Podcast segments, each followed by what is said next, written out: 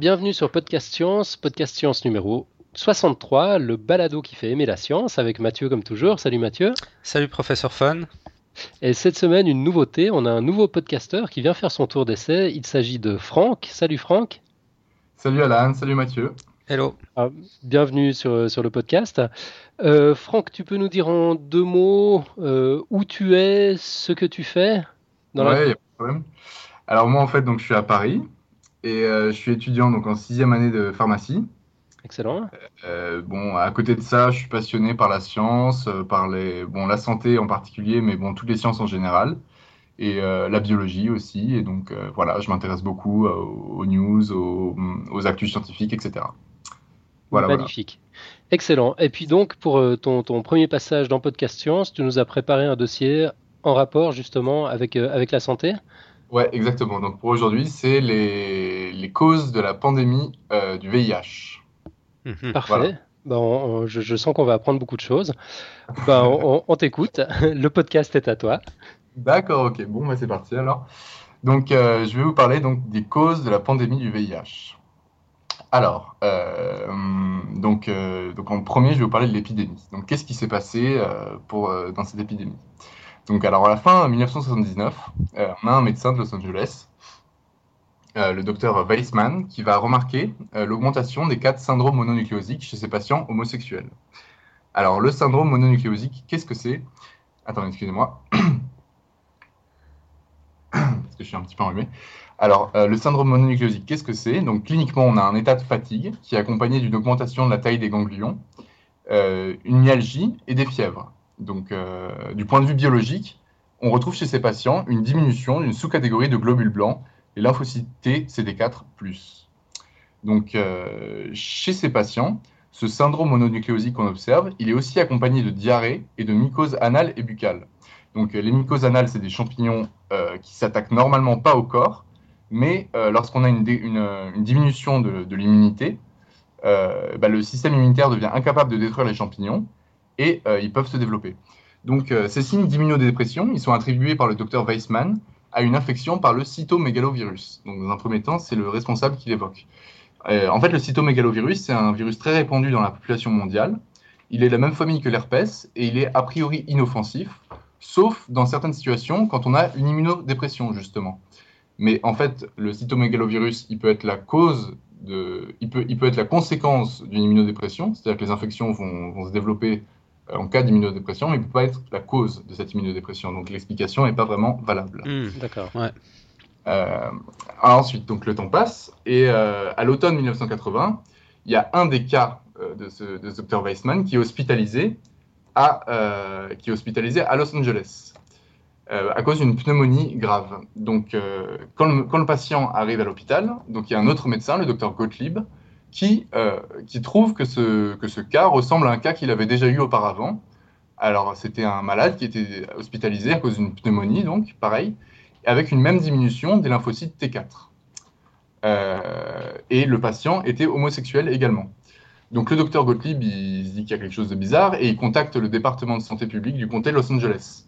Donc euh, le, département de santé publique euh, regarde dans ses fichiers et retrouve un cas similaire. Donc on en est à trois patients diagnostiqués avec une infection grave et rarissime, euh, la pneumocystose, et cette immunodépression. aucune explication n'est retrouvée. Donc on en reste là et le temps passe. deux autres patients sont hospitalisés plus tard, ce qui nous porte à cinq patients au total. Donc ils sont tous atteints de pneumocystose, ils, ont, ils, ils habitent tous Los Angeles, ils sont tous homosexuels masculins, ils sont tous assez jeunes, ils ont aux alentours de la trentaine, et ils présentent tous cette même immunodépression qui est liée en fait à la diminution, donc j'en ai parlé tout à l'heure, d'une catégorie de globules blancs, les lymphocytes T CD4+. Et c'est c'est sur quelle période que ça s'étale, qu'on a découvert ces 5 eh ben, cas euh, Ça, c'est 5 cas, c'est en quelques mois en fait. Hein. Quelques mois. C'est euh, entre euh, donc début fin 1979 et là on, on, est à l'automne 80 à peu près, donc c'est un peu moins d'un an. Ouais. Voilà, voilà. Donc, euh, donc je sais plus où j'en étais. Donc, là, voilà, si les deux médecins, donc alors ils, prennent la décision, donc là il y en a cinq cas, ils prennent la décision d'envoyer un article au, CDC américain, le Center for Disease Control. Euh, c'est l'équivalent du l'INVS français, qui est l'Institut national d'épidémiologie. Donc là, l'article arrive sur la table d'un médecin qui s'appelle James Curran. Il est euh, responsable des MST, des maladies sexuellement transmissibles. Donc il a pris connaissance de l'article, et donc ça va être à lui de déterminer s'il veut le publier ou pas au niveau national. Donc là, la légende veut, j'ai vu ça je crois sur Wikipédia, qu'il a annoté l'article par euh, Hot Stuff, qu'on pourrait traduire par C'est du lourd. Et euh, donc déjà, il y avait à peine 5 cas, il avait déjà vu l'ampleur de ce qui se profilait, et donc il a pu la publication de l'article. Euh, il faut, mais cependant, il, il, publie pas l'article en première page du bulletin hebdomadaire, il le publie dans les dernières pages et il évite de mentionner que tous les patients sont homosexuels pour ne pour pas stigmatiser parce qu'il n'est pas encore sûr que, que voilà que c'est lié. Mhm. Donc ça, ces précautions-là, elles vont faire, elles vont faire que cet article il passe un peu inaperçu et euh, personne ne va trop euh, euh, en parler. Donc par contre, c'est la première publication officielle mondiale qui concerne le VIH. Elle est datée donc du 5 juin 81. Cependant, elle est discrète et n'a pas vraiment d'écho. Alors ensuite, donc ça c'était une première partie à Los Angeles. Dans un, dans un, dans un autre temps, enfin en même temps, mais à un autre endroit, il y a New York, où euh, il y a aussi des cas qui vont être rapportés dès 1979. Sauf que c'est là, les, les, médecins de New York, euh, en fait, il faut savoir que New York, a plus d'écoles de médecine, donc ils ont plus de mal à recouper les cas entre eux. À Los Angeles, il n'y a que deux, euh, deux, facs de médecine, à New York, il y en a plus. Donc à New York, ils observent donc dès 1979, avec un médecin, le docteur Linda Lowenstein, ils observent des cas de sarcome de Kaposi. Donc le, sarcome de Kaposi, qu'est-ce que c'est? C'est une maladie de la peau qui est relativement rare, qui est cancéreuse, et qui touche habituellement les hommes âgés. Sauf qu'à New York, on retrouve cette maladie chez des hommes jeunes et euh, encore une fois, ils sont tous homosexuels. Donc, euh, donc les médecins, ils en observent, donc les médecins à New York observent 8 cas de ces sarcomes de Kaposi et après 8 cas, ils, préviennent aussi le, CDC, le, Center for Disease Control. Mhm. Alors là, euh, donc là au CDC, il y a toujours le docteur James Curran qui, qui a lui a eu, il a eu la, la le signalement de Los Angeles des cas de pneumocystose. Là, il fait immédiatement le rapprochement. Et là, euh, là il comprend qu'il est vraiment face à quelque chose d'important. Et donc, il, il, fonde un groupe de travail et il fait une publication euh, dans le, toujours dans le bulletin hebdomadaire qui va s'intituler Sarcome de Kaposi et pneumocystose chez les homosexuels à New York et en Californie. Donc, parallèlement à cette publication avec du CDC, il y a une publication dans le New York Times donc, euh, qui s'intitule Un cancer rare chez 41 homosexuels et donc euh, là, toute la communauté scientifique est prévenue de, l'affaire qui couvre. Et donc l'opinion publique aussi est au courant, dont la communauté gay. Euh, à ce, moment-là, donc c'est le 3 et 4 juillet 1981, donc un mois seulement après la première publication. On n'a toujours pas de, cause pour cette épidémie qui semble frapper les homosexuels et, euh, pas d'agent responsable. On pense éventuellement à l'Epstein-Barr virus, qui est un virus impliqué dans la mononucléose, dans la maladie, et euh, au virus de l'hépatite B parce qu'il il semble y avoir euh, le même mode de transmission sexuelle. Donc là, on est en juillet 81. C'est le premier vrai article qui attire vraiment l'attention des médecins. Et donc l'été s'écoule dans l'attente et l'inquiétude. Tout le monde espère que ça va, que ça va s'atténuer, que c'est une épidémie qui n'est pas liée à un agent infectieux, mais à une contamination environnementale, une exposition mmh. à un agent toxique. Quoi un petit peu comme ça a fait pour nous avec l'épidémie des Escherichia coli au début de l'été. Mmh. Euh, donc, euh, la fin de l'été arrive et un nouveau rapport est publié. Les prévisions les plus pessimistes sont dépassées. On a plus de 100 cas, on en était encore qu'à une, vingtaine de cas, une trentaine de cas, et on a une létalité qui est observée qui est supérieure à 40%. Donc en fait, euh, c'est une maladie qui est très très, qui est ravageuse. Et c'était encore des cas de, pneumocystose et de syndrome de Kaposi à l'époque ou il y avait déjà d'autres euh, Alors, est-ce qu'il y avait d'autres? Non, non, pour l'instant, je crois qu'on était resté sur des, sur des sarcomes de Kaposi et des, euh, et des pneumocystoses. Sarcome de Kaposi, pardon. Ouais, ça, ouais, ça commence. Euh, si on fait une contraction, ça fait Sarkozy en fait. donc, donc voilà, donc le, la fin de l'été, le nouveau rapport est publié et euh, les premiers articles spécialisés vont commencer à sortir. c'est vraiment la traque du germe, en fait. On essayait de savoir qu'est-ce qui était à l'origine de cette maladie. Alors à cette époque, la maladie, elle a, une, elle a un nom, c'est euh, le gay cancer ou euh, le gay related immune deficiency. deficiency. c'est, en fait, on pense que ça ne touche que les gays, mais bon, bien sûr, on verra par la suite que hélas, non. Enfin, hélas, tout le monde peut être touché, quoi. Mhm. donc, alors les scientifiques cherchent un agent infectieux. Ils, savent que c'est la transmission sexuelle. Enfin, ils, voient bien qu'il y a un lien et que ça peut être responsable de, cancer. Donc, les, causes, les, causes, environnementales qui sont évoquées éventuellement dans le cas où ce ne serait pas infectieux, c'est les poppers. Donc euh, on, se dit que voilà, comme les homosexuels consomment beaucoup de poppers, euh, ça pourrait être ça. Euh, mais vous savez ce que c'est les poppers c'est de l'ecstasy, ces trucs-là? Non, en fait, c'est un, en fait, c'est un, pas tout à fait. C'est un truc qui c'est à base de, c'est à base de monoxyde d'azote. En fait, ça, ça, ça s'aspire par le nez et ça a un effet vasodilatateur. Ok. Donc, en fait, ça, ça shoot un peu et puis ça a un effet, un effet aphrodisiaque aussi. D'accord c'est très consommé par les homosexuels. Donc ils pensent que c'est ça, mais euh, en fait c'est pas ça parce qu'ils font des tests sur la souris et ça donne rien. Donc les seules, les seules choses qu'ils retrouvent systématiquement, c'est la lymphopénie T4, donc la diminution des, euh, des globules blancs de type T4. Euh, ils retrouvent l'homosexualité à chaque fois et le sexe masculin à chaque fois. Alors, aucun autre agent habituel n'est retrouvé. Euh, pendant ce temps, donc, euh, pendant qu'ils recherchent, le nombre de cas augmente aux USA et dans le monde. Euh, les capitales européennes sont touchées. On a Paris et Londres qui sont touchées, Copenhague aussi. Euh, en novembre 1981, on en est à 159 cas. début 82, on n'a toujours pas d'explication. On franchit les 200 cas. Courant de l'année 82, alors, on a des premiers cas qui sont révélés chez les non-homosexuels. En fait, c'est les drogués. Donc, euh, il est drogué par, euh, par drogue intraveineuse, donc principalement l'héroïne. Mhm. Euh, on a aussi des Haïtiens, notamment en Floride et à Haïti, Haïti, bien sûr. Et on a une première femme, donc c'est une, une toxicomane. Donc là, bon, tout le monde peut être touché, on s'aperçoit de ça. Donc là, à ce moment-là, il doit y avoir d'autres infections opportunistes, mais j'avoue que je ne je, je, sais pas trop lesquelles, mais il y en a, il y en a sûrement d'autres. fin 82, il y a une étape importante qui va être franchie avec les premières contaminations de patients hémophiles. Donc, euh, les hémophiles, euh, c'est des patients qui souffrent de troubles de la coagulation et qui nécessitent des dons de sang réguliers. Donc, on, se doute bien que c'est par, par le sang que ça, que ça passe. Euh, les homosexuels ne sont donc plus les seuls touchés et ça commence à inquiéter sérieusement Lopez qui, pour éviter la panique, et ça c'est intéressant de le signaler, vous m'entendez? Oui, oui parce qu'il m'a mis un message. Euh, donc c'est important de le signaler parce que la presse, à ce moment-là, il y a un vrai danger et la presse, en fait, évite de, évite de majorer les risques. Elle, insiste sur le, sur le fait qu'il y a peu de cas encore et que ça touche uniquement les groupes à risque. On parle des 4 H homosexuels, hémophiles, héroïnomanes et haïtiens. Donc euh, c'est assez intéressant de voir que quand il n'y a pas grand-chose, la presse a tendance à amplifier l'angoisse et quand c'est vraiment important, minore un peu. Effectivement. Donc, euh, ouais la contamination des hémophiles est très importante. Elle prouve le caractère viral du germe, parce qu'en fait, avant d'être donné, le sang est filtré.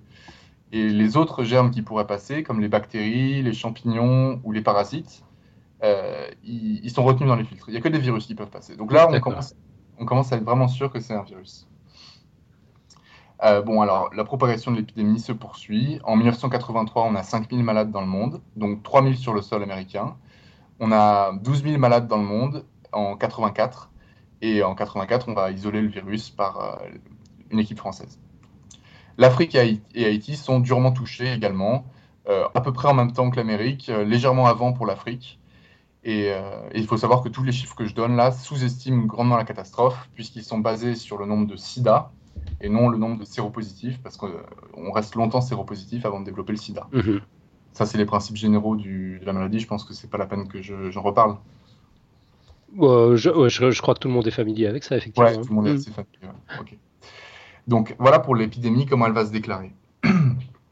Euh, maintenant, je vais parler des causes de l'épidémie, donc les causes immédiates. Qu'est-ce qui a fait que cette épidémie s'est déclenchée? Mm-hmm.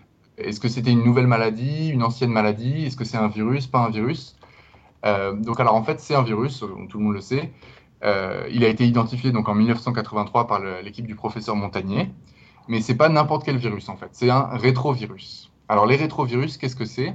C'est une famille de virus très particulière parce qu'elle possède une enzyme qui est unique. Enfin, à l'époque, on pensait qu'elle était unique. Maintenant, on sait qu'elle n'est pas vraiment, mais bon, très rare dans le monde du vivant. C'est la transcriptase inverse. Donc, euh, la transcriptase inverse, c'est une enzyme qui permet de synthétiser de l'ADN à partir d'ARN. C'est une caractéristique cruciale parce qu'elle remet en cause le dogme fondamental de la biologie moléculaire, qui voulait que le flux de l'information aille de l'ADN vers l'ARN, puis vers les protéines. Or là, on a une, enzyme qui fait, à partir de l'ARN, elle fait de l'ADN, donc elle remonte le flux. Donc c'était une découverte assez fondamentale. D'accord. Et euh, donc la découverte de ce virus euh, a lieu donc par les équipes du professeur Montagnier. Elle, elle, se, elle se passe d'une manière assez, assez intéressante parce qu'elle intervient à un moment clé. Je vais vous expliquer pourquoi. En fait, quand, quand les équipes du professeur Montagnier, ils vont donc tout le monde cherche un germe et donc les équipes du professeur Montagnier, ils vont avoir une idée que personne n'a eue.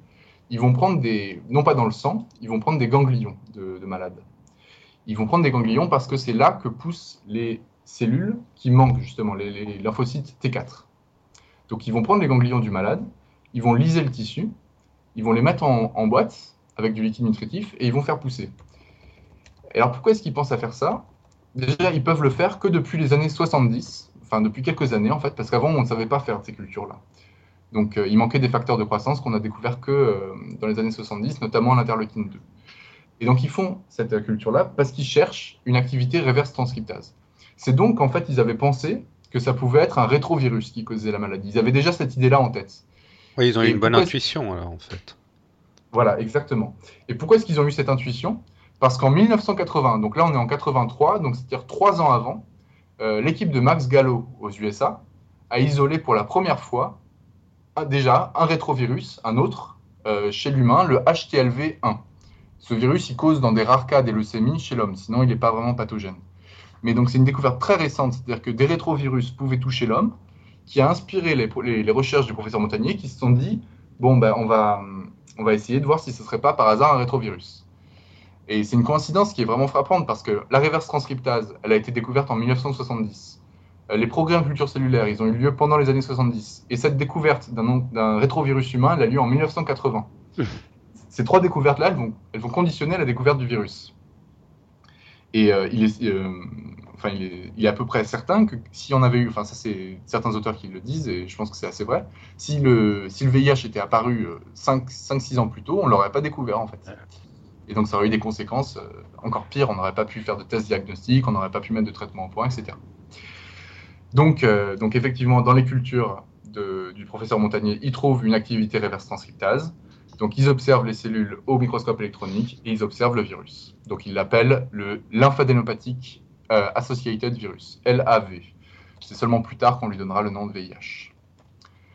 Euh, donc voilà, donc on a le coupable, c'est le, VIH, enfin le LAV.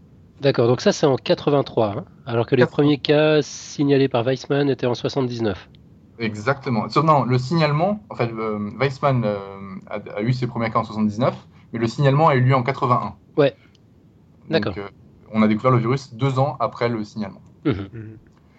Donc euh, maintenant qu'on a le coupable, euh, on va essayer de chercher quand est-ce qu'il est apparu, d'où est-ce qu'il sort. donc pour ça, on va regarder, on va, faire, on va essayer de faire des diagnostics rétrospectifs, c'est-à-dire qu'on va regarder dans les cas passés et on va essayer de voir si ça pourrait pas être du VIH pour essayer de le, pister, quoi, de le remonter mmh. à la source. Donc pour ça, on, on dispose de plusieurs moyens. On a l'épidémiologie d'abord. Donc l'épidémiologie, c'est quoi? Ça va être euh, les équipes de James Curran, donc le, médecin qui travaillait au CDC. Il va essayer de faire d'interroger un peu les patients, d'interroger les médecins pour essayer de, remonter euh, les cas. Donc très rapidement, ils, mettent au point un réseau, un maillage des patients des premiers contaminés aux États-Unis. Et ils mettent, au point, ils mettent en évidence qu'il y a deux réseaux euh, au centre duquel gravitent un peu tous les autres patients. Et au centre de ces deux, deux, réseaux, donc un à Los Angeles, un à New York, et au centre de ces deux réseaux, il y a celui qu'ils considéreront comme le patient zéro. C'est Gaëtan Dugas. Mhm. C'est un commissaire de bord québécois-canadien. Euh, il est très actif sexuellement. On estime qu'il pourrait avoir contaminé 250 partenaires par an jusqu'à sa mort en 84. Euh, et donc, euh, on pense que c'est, on, pense, on a longtemps pensé que c'était lui qui était à l'origine de la contamination aux États-Unis. Il faut savoir que même prévenu de sa contagiosité, il a poursuivi ses pratiques à risque parce que y a, dans ces cas-là, il y a une sorte de, sentiment de, vengeance qu'ont les, les gens. Et donc, ils continuent, ils veulent pas faire bénéficier eux le fait de savoir qu'ils sont contagieux, ils veulent pas le faire, bénéficier aux autres parce que eux n'ont pas pu en bénéficier. Mhm. C'est assez fréquent. Euh, mais cependant, on verra plus tard que l'hypothèse du, du, Gaëtan Dugas comme patient zéro ne tient pas parce que des cas antérieurs ont été découverts aux USA et qu'on n'a pas réussi à relier euh, Gaëtan Dugas au foyer africain. Donc ça, c'est pour euh, l'épidémiologie. D'autre part, on va étudier la littérature médicale, c'est-à-dire les, les, cas, parce que les médecins consignent leurs cas cliniques dans des revues, dans des banques de cas, etc. Et après, on peut les consulter. Euh, donc, en fait, en consultant la littérature médicale, on va rechercher quoi? On va rechercher des infections opportunistes qui, euh, qui, qui, qui, sont assez caractéristiques du, du, VIH, en fait. Parce que, par exemple, dans les infections opportunistes euh, qui, caractérisent le sida, il y, a, euh, il y a la tuberculose, mais la tuberculose, c'est pas seulement le sida. Donc, on va, en fait, on va chercher celles qui sont spécifiques. Mmh. Et parmi elles, il y a le sarcome de Kaposi.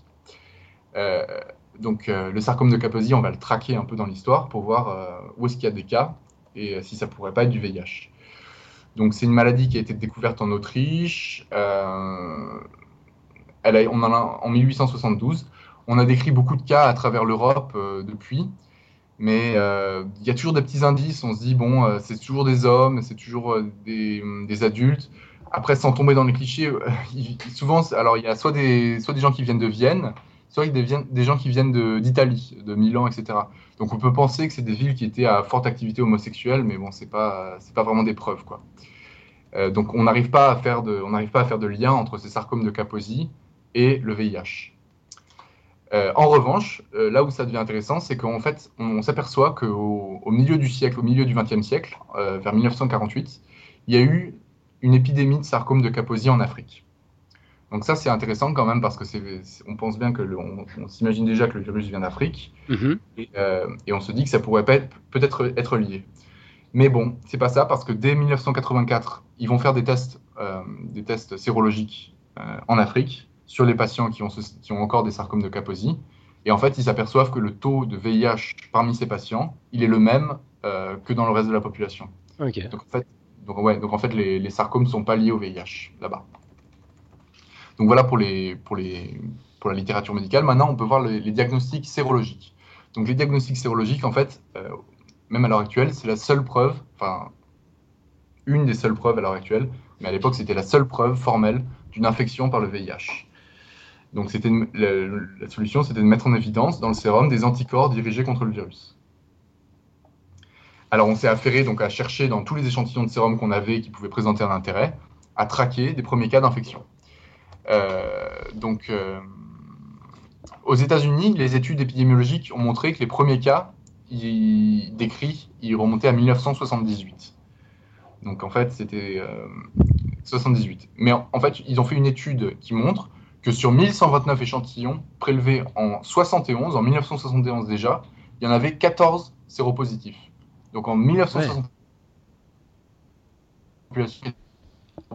En fait, c'est pas ah, 1% de la population. Excuse-nous, Franck, euh, j'ai une coupure. Euh, tu peux reprendre oui. euh, quand tu disais qu'en 71, on avait 14 cas positifs Ouais, ouais, non, c'était en. Oui. En 71, on avait 14 euh, positifs, oui, c'est ça, sur 1129 échantillons. Donc, c'était des échantillons qui étaient prélevés sur des toxicomanes, je crois, donc c'était une population à risque. Mais ça prouve que déjà en 71, on avait presque 1% d'une certaine population à risque qui était contaminée. Donc, c'est une, une, découverte assez importante qui montre que les premières contaminations sont très antérieures, euh, par exemple, au patient zéro, Gaëtan mmh. Dugas, qui a, qui a, débuté sa période d'activité vers 72, on, on estime. Les estimations disent que le VIH serait arrivé aux États-Unis en 68, mais bon, c'est des estimations. Euh, le, la chose importante, l'information capitale de ces diagnostics rétrospectifs, c'est euh, la plus ancienne infection par le VIH prouvée à ce jour. Elle remonte à 1959. C'est un sérum. Pas grand chose, mis à part que c'était un homme et qui vivait en République démocratique du Congo. Euh, et qu'il a été prélevé dans une campagne de vaccination. C'est le seul, c'est la preuve la plus ancienne d'infection. Après, il y a d'autres preuves qui sont relativement certaines d'infections anciennes. Il y a par exemple des prélèvements en Europe qui ont été réalisés sur. Euh, il y a un marin norvégien notamment qui témoigne d'une infection par le VIH en 1966. Il y y a beaucoup d'exemples, je ne vais pas tous les détailler, -hmm. mais, euh, mais, mais, tout ça, ça prouve en fait, ça prouve quelque chose, ça prouve qu'il y a eu des infections certaines par le VIH qui sont euh, antérieures à l'épidémie qu'on qu qu a connue dans les années donc, 80. Euh, mais que ces contaminations qu'on a eues auparavant, elles n'ont pas du tout donné lieu à des propagations massives du virus au sein de la population comme on a eu. C'est ça qui est surprenant. C'est ça qui est très surprenant, exactement. Et, euh, et donc c'est là-dessus que je vais revenir plus, un petit peu après. Euh, parallèlement donc au diagnostic sérologique, on, a, on a fait des études phylogénétiques. Donc la phylogénétique, je ne sais pas si le principe vous connaissez. On connaît, on connaît. On, en a, on a eu une grande émission là-dessus. Oui, ouais, l'évolution, bien sûr. Ben, en fait, on a fait des études phylogénétiques sur, sur le virus donc, on connaît la vitesse de mutation du virus qui est de, qui est de 1, une, un nucléotide sur 1000 par an. Et on connaît à peu près la diversité du virus parce qu'on connaît toutes les souches qu'il y a. Donc, on peut dater à peu près euh, l'ancêtre commun du virus euh, chez l'homme. Et donc, les résultats, ils sont assez, euh, assez importants. Ils donnent une fourchette qui va de 1885 à 1935, suivant les études. Donc, après, la fourchette en elle-même, elle n'a pas beaucoup d'importance. Ce qu'on voit, c'est que euh, c'est largement antérieur, encore une fois, à euh, mhm. l'épidémie. Donc, on sait que le virus existait bien chez l'homme euh, avant 70. on sait que l'épidémie, elle s'est déclarée que à ce moment-là. Même en Afrique, on sait grâce au prélèvement sérologique qu'il n'y avait pas de, dissémination massive du virus dans la population auparavant. donc, il y, a, une vraie énigme à ce sujet-là. Donc pourquoi Pourquoi il y a eu une explosion euh, seulement à ce moment-là? Euh, Alors là, maintenant, on, sort un peu de la science, on tombe un peu dans l'interprétation. Donc ça, c'en est une. C'est euh, un petit peu ce que je pense moi, ce que d'autres scientifiques, enfin ce que j'ai lu, qui était pensé par d'autres scientifiques, mais c'est pas des preuves. Là, ça, ne relève pas de la, des certitudes. Mm-hmm. Mais la réponse pourrait résider dans le fait que, dans le principe, qu'une maladie, en fait, quand elle est due à un parasite, quand c'est une maladie infectieuse, elle est étroitement dépendante des comportements et des modes de vie de son hôte. Mm. Donc ça peut paraître évident, mais c'est pourtant la clé de cette épidémie. Si on prend par exemple euh, le comportement donc, euh, alimentaire et euh, fécal de l'homme, donc maintenant on sait qu'on protège notre nourriture, on laisse pas les animaux circuler dans les cultures, on nettoie les aliments avant de les manger et on évacue nos eaux usées, on les évacue dans les rivières. Et ben, ce genre de comportement, c'est crucial parce que ça permet d'éliminer des, maladies, comme par exemple le choléra. Le choléra, c'est une bactérie qui se développe euh, dans les intestins et qui est évacué avec les selles et qu'on réabsorbe, c'est très contagieux. Et ben là, on voit qu'un comportement en particulier, il a permis d'éradiquer un parasite. En revanche, si on prend un autre exemple, l'exemple inverse, on, sait que le chat, il vectorise la toxoplasmose. Euh, la toxoplasmose, c'est une maladie qui crée des, déformations chez les, quand, les, quand les femmes enceintes l'attrapent, ça crée des déformations très graves chez les enfants. Et pourtant, on continue à domestiquer les chats. Donc on a un comportement qui permet, euh, qui permet de, aux parasites de continuer à, à, nous, euh, à nous parasiter finalement. Mhm. Donc on voit qu'en fait nos comportements sont, euh, sont étroitement liés à l'existence de parasites parmi notre population. donc quels sont, si on, voit, si on regarde les modifications des comportements de nos modes de vie pendant les années 70, quels sont ceux qui permettent d'expliquer l'émergence du virus? Avec en plus le conseil sur ces modes de contamination qui sont sexuels, sanguines ou euh, de, la mère de la mère à l'enfant. Donc euh, si on regarde en Afrique, euh, si on s'interroge sur les modes de vie en Afrique, on, voit qu'avant la colonisation et donc la christianisation du continent, les unions durables, elles sont rares en Afrique noire. Il y a beaucoup de polygamisme, etc. Cependant, il y a un interdit sur la prostitution. Il n'y a, quasiment pas de prostitution, c'est interdit. Mais et en plus, il y a une fermeture sexuelle à l'étranger. C'est-à-dire que dans les villages, l'étranger, il, restera étranger tout le temps. On va, on va jamais le, tolérer dans les, cercles. Mhm. Donc en fait, finalement, c'est très fermé. Et il y a un modèle social qui est rural en petits villages qui va favoriser l'imposition et le maintien de ces interdits sociaux. Et à l'arrivée des colons euh, européens, euh, le modèle social africain va être complètement bouleversé, c'est-à-dire que les, les cercles vont être détruits et à la décolonisation, ça va être encore pire. Il va y avoir euh, toutes sortes de modifications. Il va y avoir la transition démographique avec l'augmentation de la population qui va mener à l'exode rural, etc. Donc l'exode rural, oui, lui-même va mener à, l'explosion de la prostitution en milieu urbain. Et, euh, et, voilà. Si on regarde en République démocratique du Congo, euh, l'indépendance a eu lieu en 1960 et par exemple Kinshasa, qui est la capitale, la population a triplé en, l'espace d'un peu plus de 10 ans, je crois. Ah. Donc on a, enfin, on a toutes sortes de facteurs qui vont modifier, la, qui vont modifier le, mode de vie des gens et qui vont pouvoir expliquer la contamination du VIH. Parce que par exemple, la prostitution en milieu urbain, ça fait que des, euh, que des femmes étaient conduites à avoir des relations sexuelles avec euh, plusieurs centaines d'hommes par année. Mmh. Donc c'est euh, quelque chose d'assez marquant.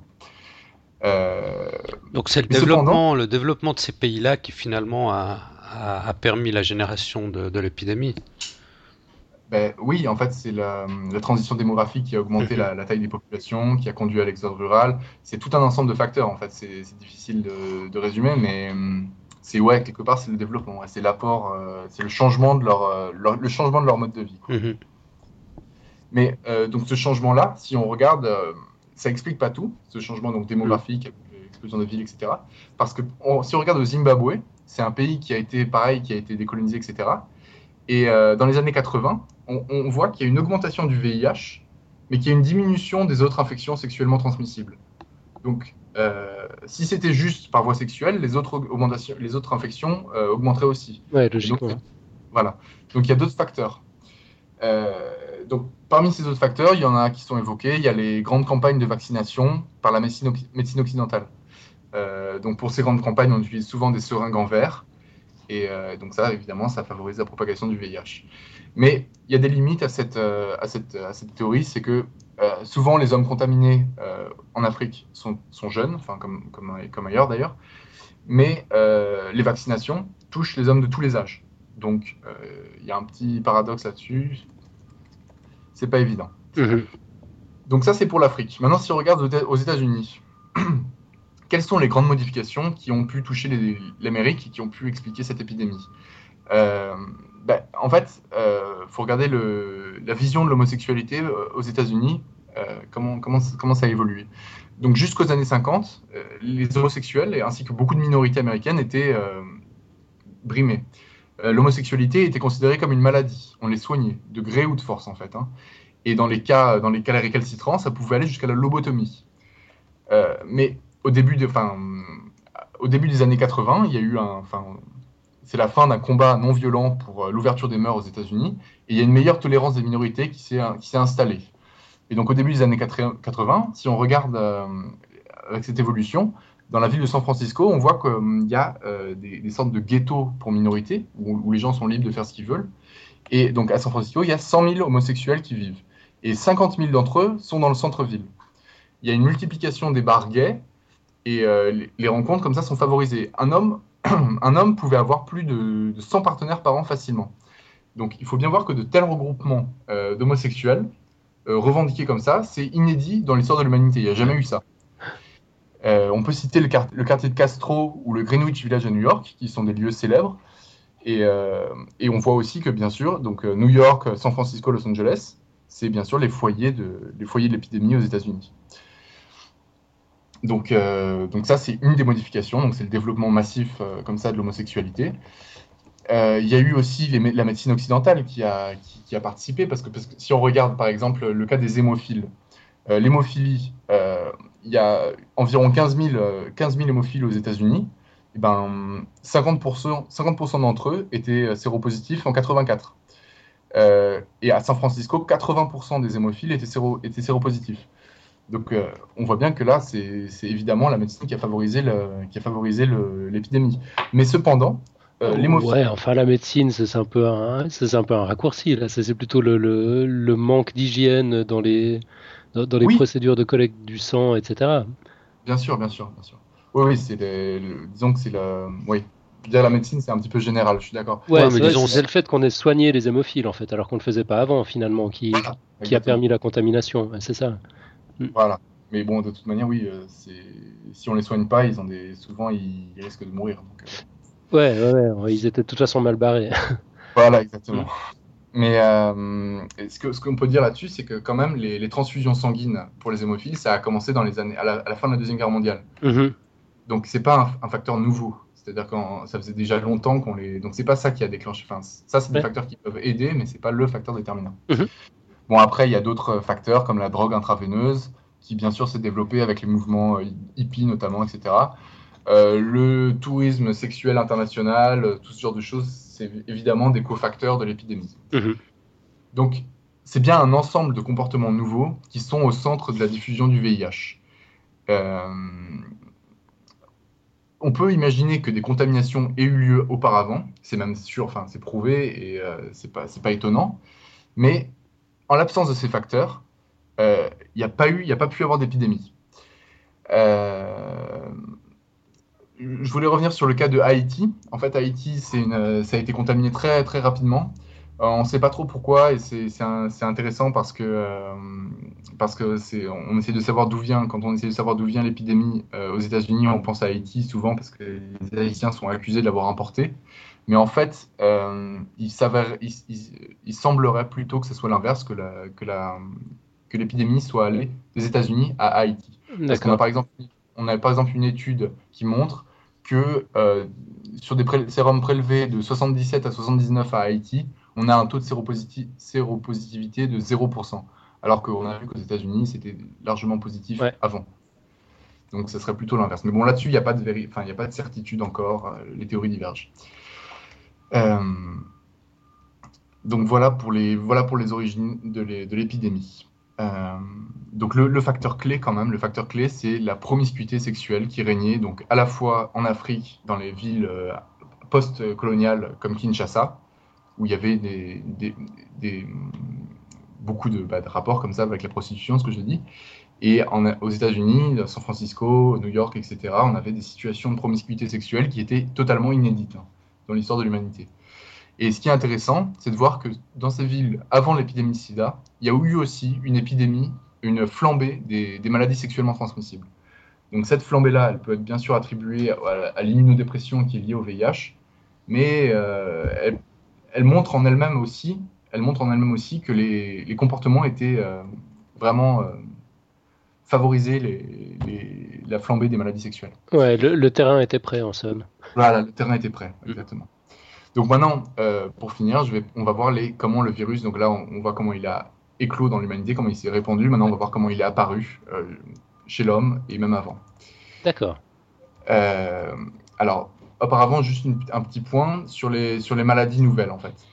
Il y a des maladies qui sont, qui sont nouvelles et des maladies qui sont anciennes. En fait, certaines maladies sont vieilles comme l'homme en fait. on peut citer par exemple les bactéries pyogènes qui infectent la peau elle touchait déjà les mammifères, c'était les mêmes, et on, se retrouve avec les mêmes maladies. Par exemple, quand on se fait une plaie, ça s'infecte, on a du pu, ce sont les mêmes bactéries qui, euh, infectent les mammifères. On peut citer exact, euh, pareil la scarlatine. La scarlatine, c'est dû à un streptocoque. C'est une maladie qui est aussi vieille que l'homme. On peut citer le paludisme, qui infecte aussi le singe et qui a été transmis à l'homme. Euh, on peut citer les vers intestinaux, etc.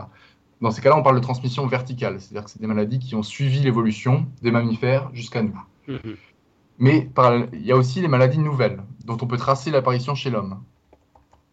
Donc, euh, ces maladies nouvelles, il y en a plusieurs types. Euh, je vais peut-être pas les détailler parce que je ne sais pas si j'ai le temps.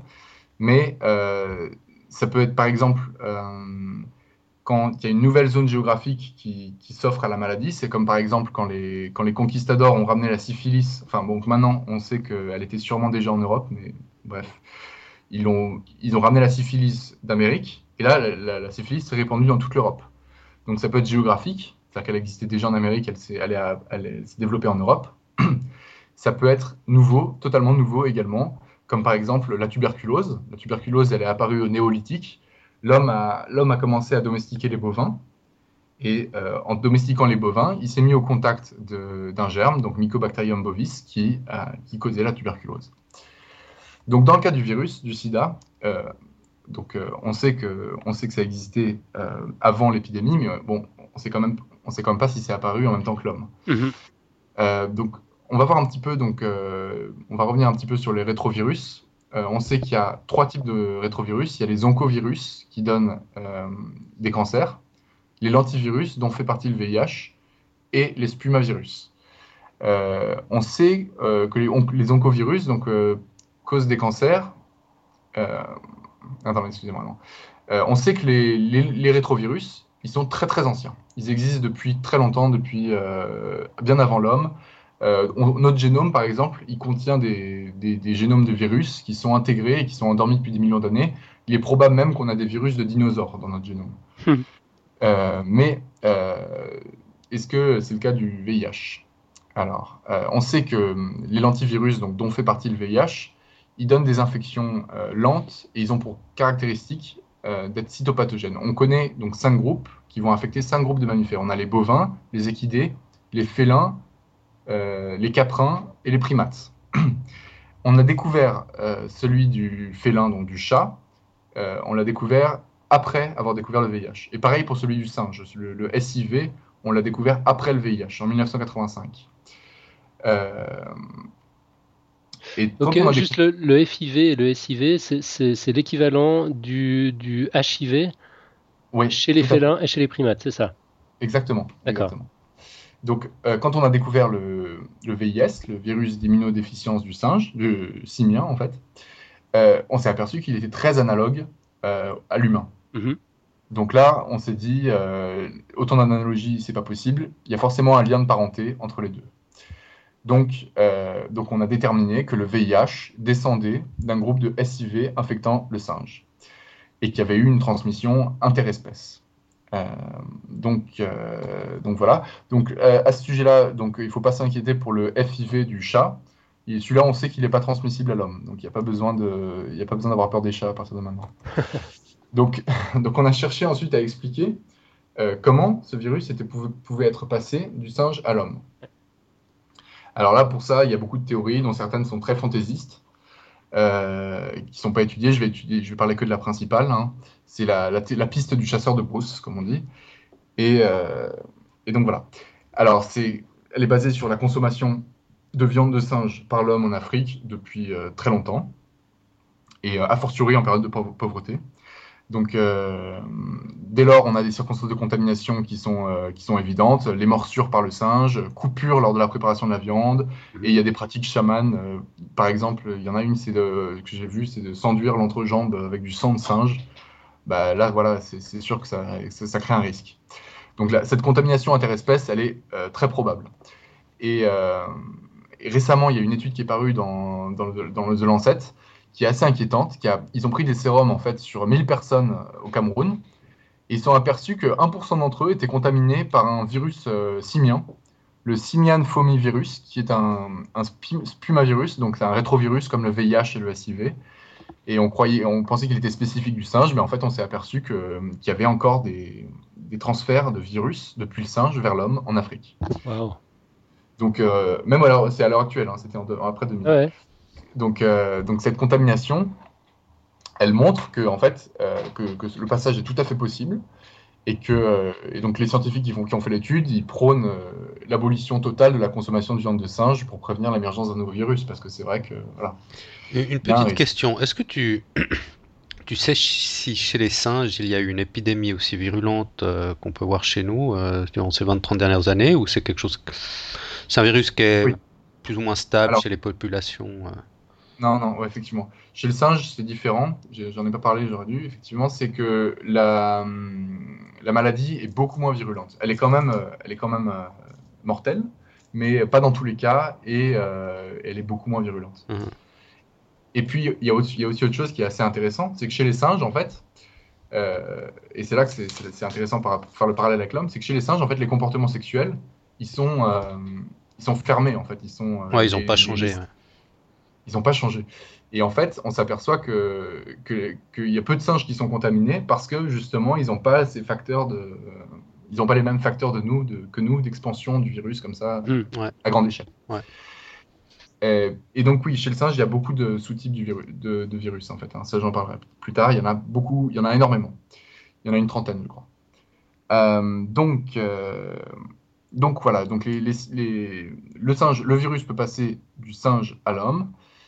Euh, et, c'est probablement ce qui s'est passé dans le cas du VIH. Il y a quand même encore des questions qu'on se pose parce qu'en fait, on a fait des études, on a réussi à remonter le virus euh, jusqu'à euh, son, ancêtre le plus probable chez le singe.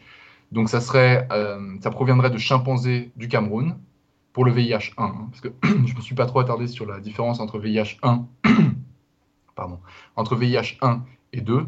Donc là, je parle surtout du VIH 1 qui est antérieur au VIH 2 euh, c'est juste un modèle pour comprendre comment ça s'est passé. Donc en fait, en remontant les ancêtres du VIH1, euh, euh, on, voit que ça vient, provient de chimpanzés qui, vivraient au Cameroun. Et l'épidémie en Afrique se serait plutôt déclarée au Congo, donc à plusieurs centaines de kilomètres de là. Donc on ne sait pas trop comment ça a pu aller du Cameroun au Congo. On ne sait pas également comment est-ce que le VIS simien a pu s'adapter à l'homme. Est-ce qu'il y a eu des recombinaisons entre différentes souches simiennes? Ou bien est-ce qu'il a suffi que euh, le virus mute rapidement une fois passé chez l'homme? Euh, On ne sait pas trop comment ça s'est passé. Ce qui est probable, c'est qu'en fait, le VIH, dans sa forme à peu près actuelle, soit apparu chez le singe et, euh, et, et après ait été transmis à l'homme, en fait. Mais bon, il n'y a pas de certitude à ce sujet-là, et puis je pense qu'il n'y en aura pas, pas, pas sous peu. Mhm. Mais malgré ces incertitudes, ça reste quand même cette théorie qui est la plus probable. Il y a d'autres théories, donc je ne vais pas trop m'attarder dessus. Il y a la théorie du vaccin contre la poliomyélite, qui a fait beaucoup couler d'encre, qui, est qui est basée sur le fait qu'en fait, euh, dans les années 60-70, les labos américains ont fait des études pour faire euh, un vaccin contre la polio, euh, donc justement au Congo, donc le, centre de l'épidémie en Afrique. ils ont utilisé des. Ils ont...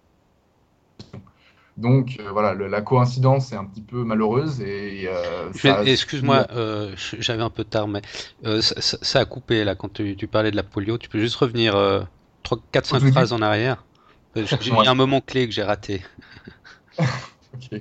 Donc euh, la polio, euh, donc le, donc c'est une autre théorie pour expliquer le passage du singe à l'homme, c'est qu'il y a des labos qui ont fait donc euh, des tests pour un vaccin contre la poliomyélite dans les années 60, dans les environs du Congo, et ils ont fait des tests aussi, ils ont essayé le vaccin sur les populations. Donc il y en a beaucoup qui pensent que ça pourrait permettre le passage du virus. Mhm effectivement, la coïncidence est troublante, mais, euh, mais bon, on ne peut pas affirmer. Parce que pour que ce soit possible, il faudrait que les, labos aient utilisé des chimpanzés pour faire le virus, parce que la, paternité du chimpanzé dans le virus, euh, elle n'est pas, elle, pas remise en cause, donc il faut qu'il y ait des chimpanzés dans l'histoire. Or, les labos disent qu'ils n'ont pas utilisé de chimpanzés.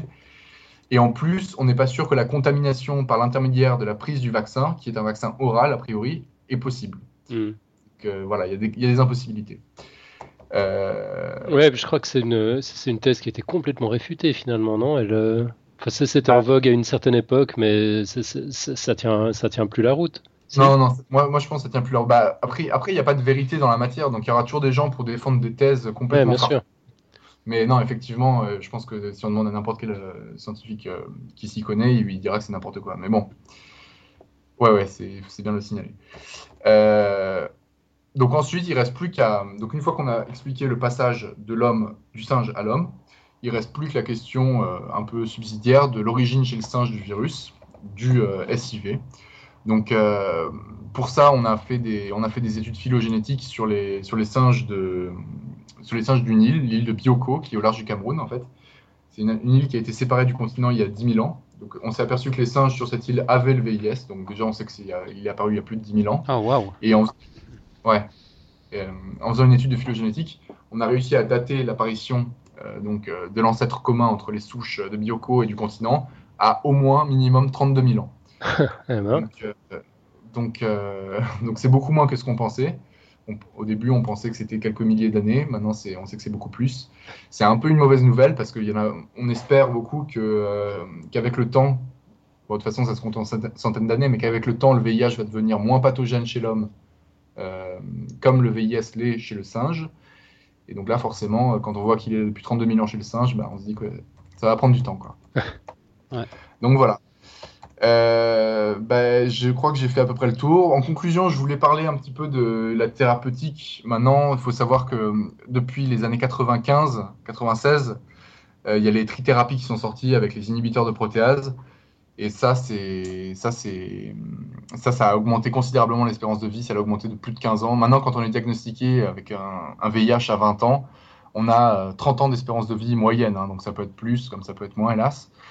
Euh, donc il y a quand même des gros progrès qui ont été faits grâce à ces, médicaments. Euh, donc pour, pour conclure vraiment, on peut dire que la, rencontre entre le VIH et l'homme, ça a eu des conséquences désastreuses, mais cette rencontre, elle est antérieure à 81, donc l'année de la révolution de l'épidémie, et, euh, qu'en fait, c'est une maladie qui est une maladie de la, société. C'est une maladie qui est liée à nos comportements, et que, euh, et que, c'est ces cofacteurs-là qui expliquent l'explosion de l'épidémie. Euh, voilà.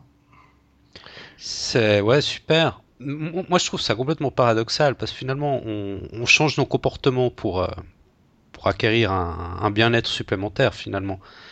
Et puis on voit que ben voilà, il y a des nouvelles maladies qui, qui apparaissent dû à ces changements de comportement, donc euh, c'est un peu paradoxal, mais ouais, c'est intéressant.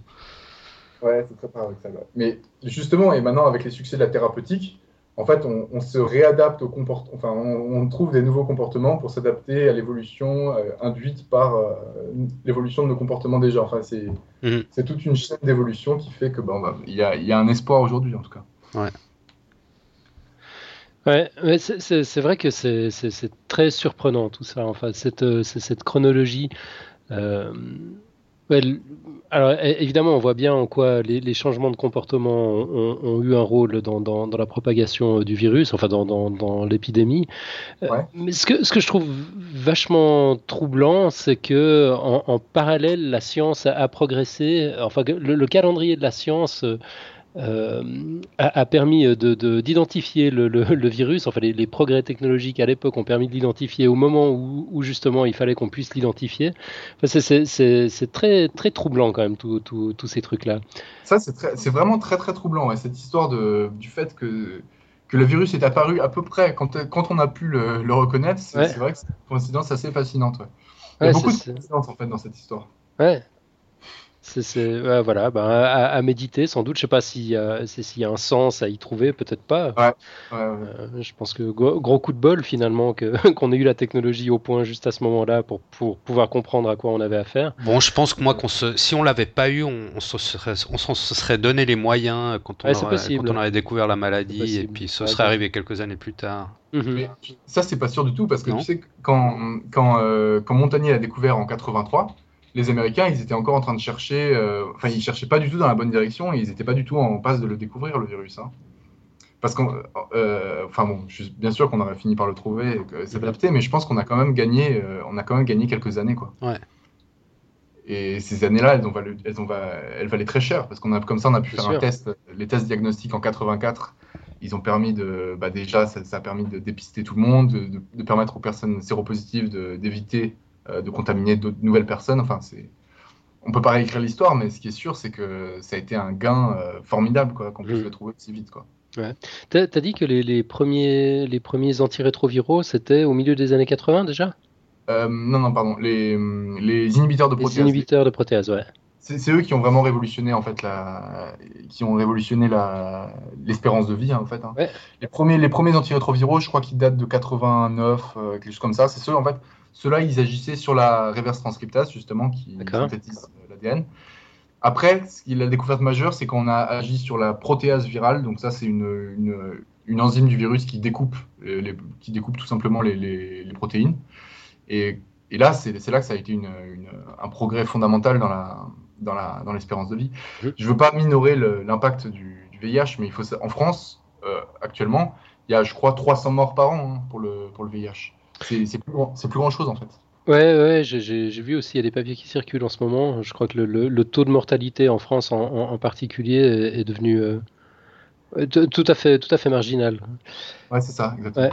Mais c'est pas tant, c'est vrai que quand on, on, pense aussi là, on, se dit que qu'on a beaucoup traîné en fait, qu'on a affaire à un virus euh, ouais, difficile à, à maîtriser et euh, qu'on recherche, enfin les recherches sur le sur le vaccin piétinent, mais enfin avec cette perspective, en t'entendant euh, raconter l'histoire du début à la fin, je me rends compte qu'on est quand même allé vachement vite, quoi, entre les premiers cas découverts.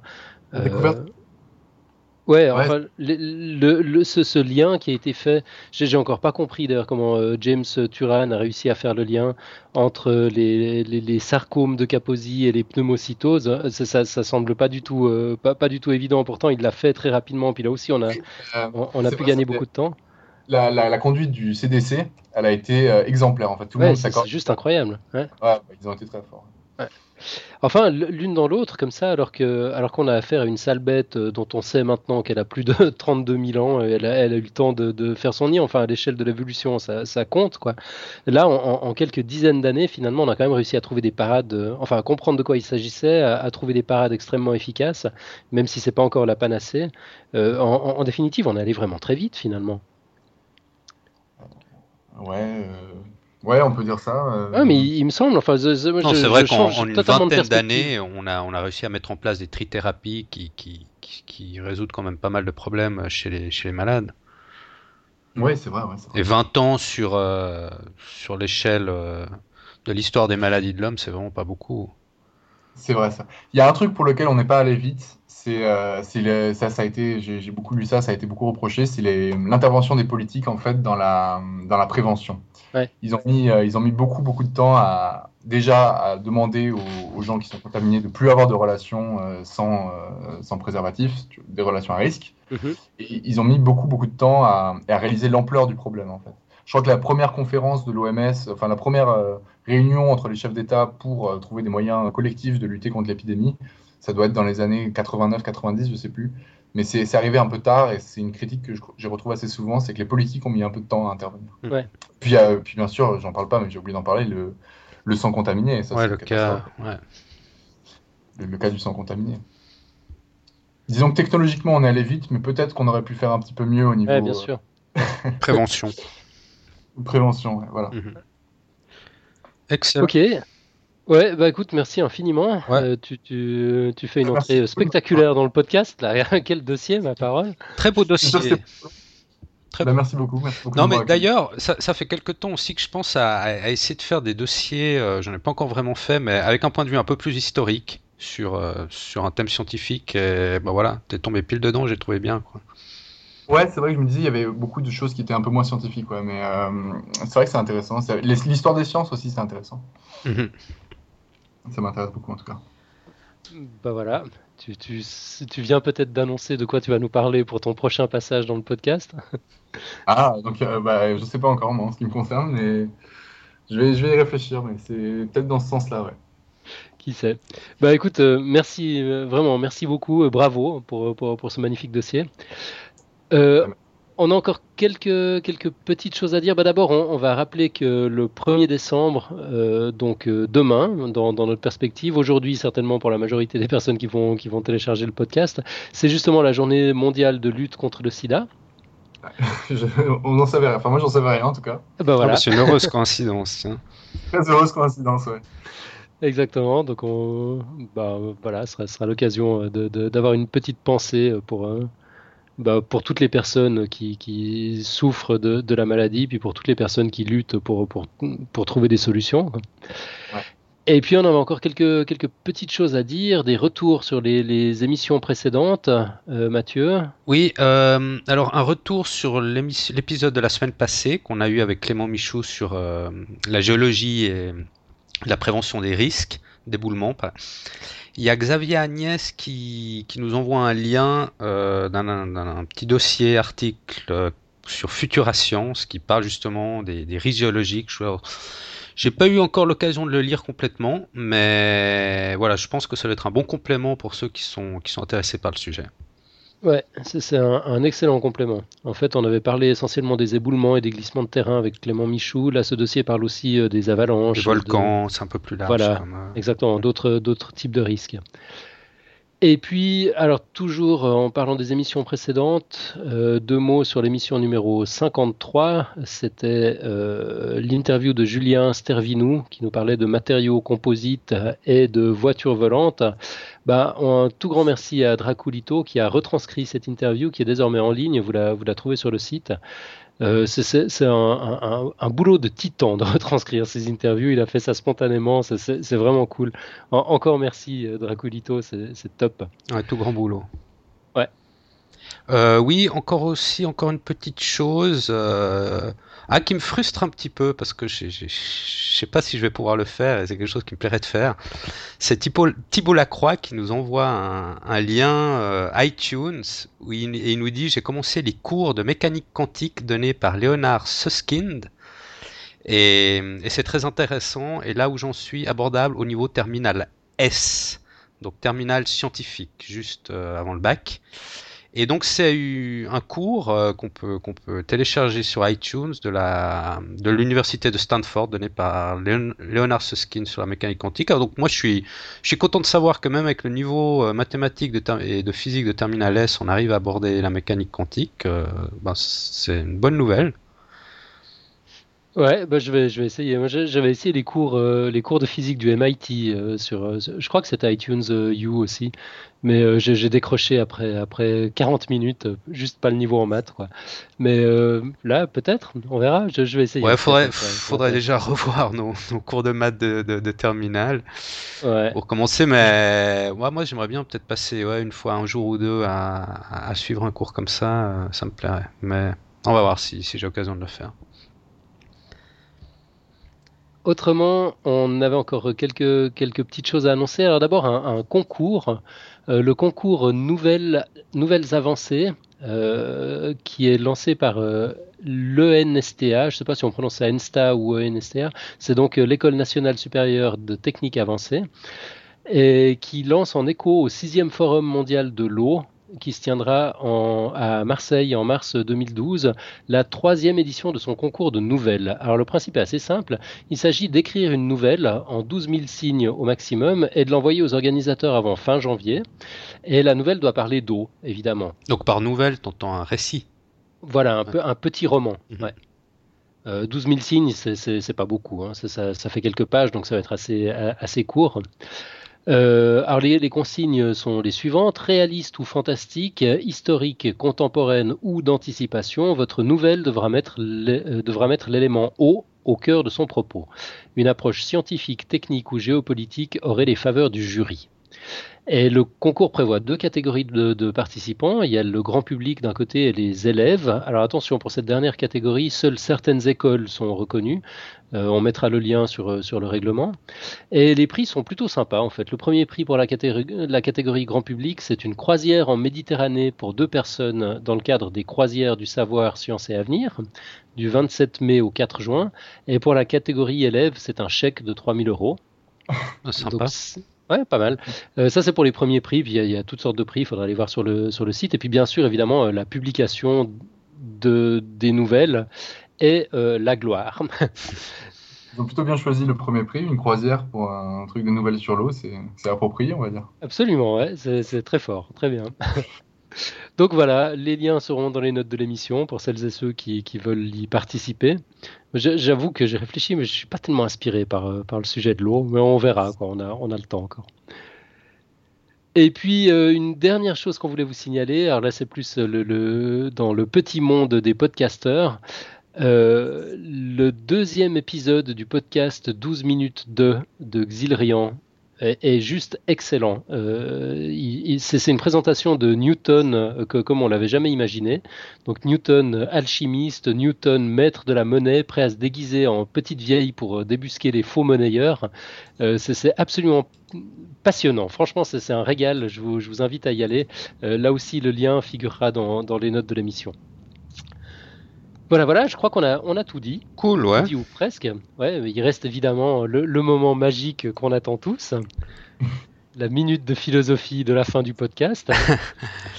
ouais, alors aujourd'hui, j'ai pris une côte. Ben, ce thème sur, sur, le sida, je me suis dit, bon, oui, on a, comme on a dit, on a quand même les, les trithérapies, on a quand même fait pas mal de progrès, mais on n'a pas encore de vaccin, on part un peu dans... Il y a quand même différentes pistes, je crois qu'il y, a des essais cliniques d'ailleurs sur différents types de, molécules qui.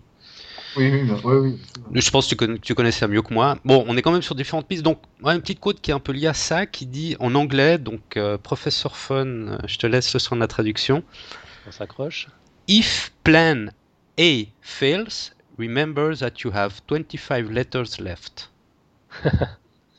Alors, si le plan A ne marche pas, il faut se rappeler qu'il reste, il reste toujours 25 lettres. Voilà, elle est de Clint Bond. Donc j'ai trouvé ça sur Google euh, C'est un utilisateur de Google je crois, sans autre, qui a, écrit ça. Et ouais, bah ça m'a fait penser un peu à, à toutes ces tentatives qu'on a pour trouver un vaccin. Donc il y en a qui échouent, mais il faut pas abandonner. Il faut, faut, continuer sur d'autres pistes. Et on y arrivera, on y arrivera. Tant qu'on tant qu'on continue les recherches, on n'aura pas échoué finalement. Ouais, c'est vrai. Il faut.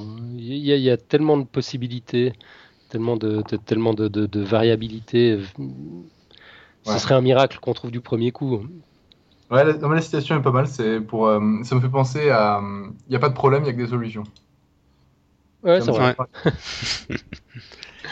Donc voilà, n'abandonnons pas. Euh, on trouvera, on trouvera tôt ou tard, j'espère le plus tôt possible, un, vaccin, un vaccin pour euh, pour le SIDA.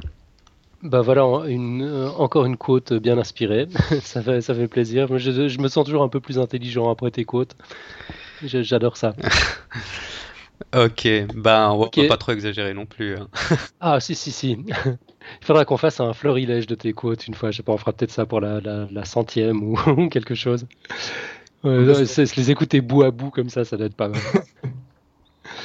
Ok, euh, donc on en reste là pour aujourd'hui. On se retrouve la semaine prochaine euh, avec euh, une, autre padawanette du podcast qui, va venir faire son, tour d'essai. C'est Hélène Arnal qui va nous parler des maladies qui peuvent expliquer le mythe des vampires. Donc ça c'est pour le, mercredi 7 décembre, si tout va bien, en ce qui concerne l'enregistrement, diffusion dans la nuit, dans, dans la journée du 8 décembre. Et bah, d'ici là, je vous souhaite une excellente semaine à tous. Également. À tout bientôt. À, bientôt. Ciao. Merci beaucoup. À bientôt. Salut. À bientôt.